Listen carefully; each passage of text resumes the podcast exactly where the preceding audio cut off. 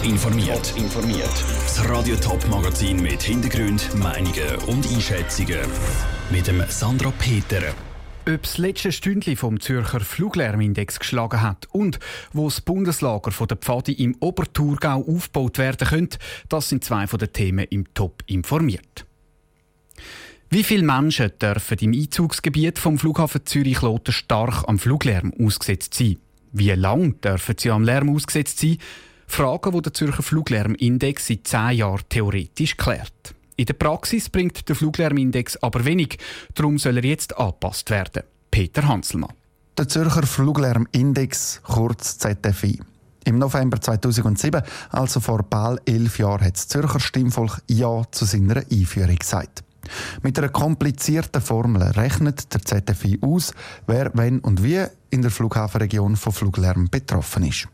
Dazu schreibt der ZFI vor, es dürfen nicht mehr als 47.000 Menschen stark von Fluglärm betroffen sein. Eine Zahl, die eigentlich fast immer seit seiner Einführung überschritten worden ist. Darum bräuchte es jetzt endlich Anpassungen, sagt die FDP-Kantonsrätin Barbara Franzen. Der ZFI ist ein Index, den man geschaffen hat, um den tatsächlichen Wert der durch Fluglärm belästigten Personen zu bemessen. Und wir sind der Meinung, dass der ZFI muss angeschaut werden und zwar in Bezug auf äh, Ziel vom Kanton im Raumordnungskonzept. Der ZFI würde am Bevölkerungswachstum in der Flughafenregion einfach nicht gerecht, sagt nicht nur Barbara Franzen, sondern die bürgerliche Mehrheit im Kantonsrat. Ein Ende vom ZFI sei der Entscheid aber nicht. Die Regierung kommt jetzt einfach den Auftrag über, zu schauen, wie sie der ZFI könnte anpassen Der ZFI anpassen sei fragwürdig und gänge nicht. Das sagt der Grüne Kantonsrat Thomas Pfarrer. Das ist im Grunde genommen so, wie wenn sie auf einer Waage stehen und man tut einfach die Skala verändern, dass sie ein bisschen leichter sind. Und das möchten wir nicht. Wir möchten, dass die Bevölkerung Zahlen kennt von der Lärmbelastung und vor allem auch, dass die Zahlen von 2007 auch mit den Zahlen, die künftig erhoben werden, vergleichbar sind. Nicht der Zürcher Fluglärmindex muss angepasst werden, sondern das Parlament und die Regierung die müssen darauf hinschaffen, dass er eingehalten würde. Laut der linksgrünen Ratsminderheit müsste zum Beispiel geschaut werden, dass die siebenstündige Nachtruhe wirklich eingehalten wird. Auch die sind nämlich im November 2007 zusammen mit dem ZFI vom Stimmvolk angenommen worden. Der Beitrag von Peter Hanselmann. Die Zürcher Regierung hat jetzt zwei Jahre Zeit, um über den ZFI nachzudenken und am Kantonsrat einen entsprechenden Bericht über allfällige Anpassungen vorzulegen. 25.000 Kinder und Jugendliche, die ihre Zelte aufstellen, Lagerfeuer machen, Schnitzeljagden machen und im Wald unterwegs sind. Das ist das Pfadi-Bundeslager Spula. Und das könnte in drei Jahren ins Topland kommen. Die Region Oberthurgau hat sich nämlich beworben. Andrea Blatter. Pula war das letzte Mal 2008 und 2021 ist es jetzt wieder so weit. Die Organisatoren suchen jetzt schon online nach Lagerleiter und Helfer und vor allem nach einem passenden Ort. Und genau den können sie bieten, ist sich der Stefan Tobler, der Präsident der Region Oberthurgau, sicher.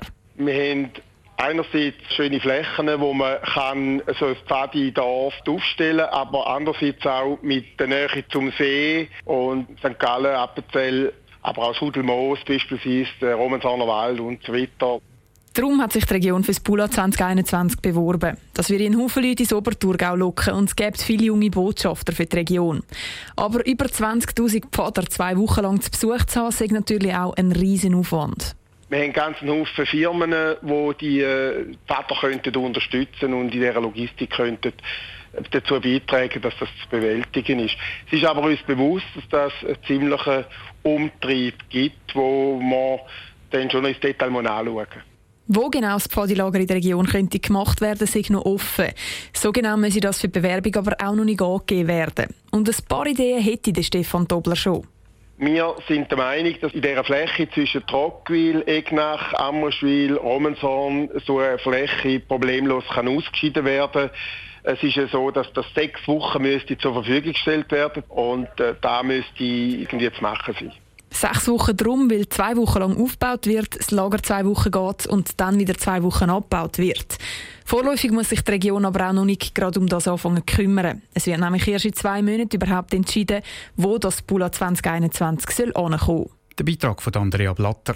Bis jetzt haben sich rund 20 Regionen für das Bula beworben, darunter auch Engadinerdorf, Samaden oder Pratteln im Kanton Basel. Gesund, umweltfreundlich und fair produziert. Die Fairfood-Initiative will in der Verfassung verankern, dass Lebensmittel fair und nachhaltig produziert werden müssen. Die Gegner warnen vor Handelskonflikt und höheren Preisen. Franziska Boser berichtet aus dem Bundeshaus. Fleisch aus Massentierhaltung, Früchte und Gemüse von riesigen Plantagen zu Spanien und Import zu Dumpingpreisen. Die Initianten der Fairfood-Initiative sind die Lebensmittel, die bei Herr und Frau Schweizer auf dem Tower landen, ein Dorn im Auge. Nicht, weil die Bauern hier in der Schweiz schlecht arbeiten, sagt Urs Brändli, Präsident von BioSwiss. Der grosse Haken ist bei den Import, dass wir dort zu wenig Anforderungen stellen, dass wir dort zum Teil Importe haben, die eben im Ausland weder Mensch noch Tier noch Natur entsprechend berücksichtigen und schonen. Geht es nach der Fairfood-Initiative, macht der Bund Vorgaben für eine fair und nachhaltige Lebensmittelproduktion. Und diesen Vorgaben müssen auch die importierten Landwirtschaftsprodukte genügen. Was der Import angeht, sieht der Bundesrat Alain Berset ein grosses Problem. Es würde von uns bedeuten, dass wir äh, Produkte diskriminieren sollten. Aber jetzt haben wir klare Verträge mit der EU, mit der WTO, auch in ähm, Freihandelsabkommen mit, mit anderen Ländern. Wenn die Schweiz von sich aus Zöller hat, kann das zu einem Handelsstreit führen, sagen die Kritiker der Fairfood-Initiative. Und das Angebot der Lebensmittel gehen dramatisch zurück. Der SVP-Nationalrat Christian Imark. Es wird ein riesiger staatlicher Kontrollapparat installiert, der sehr teuer ist. Die ganzen Preise der Produkte werden höher werden, was dann vor allem auch für die Grenzregionen wieder kritisch ist. Laut den Kritikern droht ein grosser Einkaufstourismus, weil die Lebensmittel in der Schweiz viel teurer werden. Maja Graf, Nationalrätin der Grünen, widerspricht. Die Preisfrage ist so zu beurteilen, dass der Preis nicht unbedingt steigt, sondern dass er eben gleich bleibt, aber die Menschen die größere Wahlfreiheit haben. Die Freiheit zu wählen, was das sie essen, aber nicht wie das es produziert ist worden. Die Initiative ist mit grosser Sympathie in den Abstimmungskampf gestartet. Mittlerweile hat die Zustimmung aber deutlich abgenommen. Der Beitrag von Franziska Boser. Abgestimmt wird über die und viele andere Vorlagen am 23. September.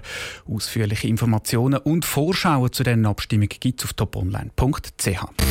Top informiert, auch als Podcast. Mehr Informationen gibt es auf toponline.ch.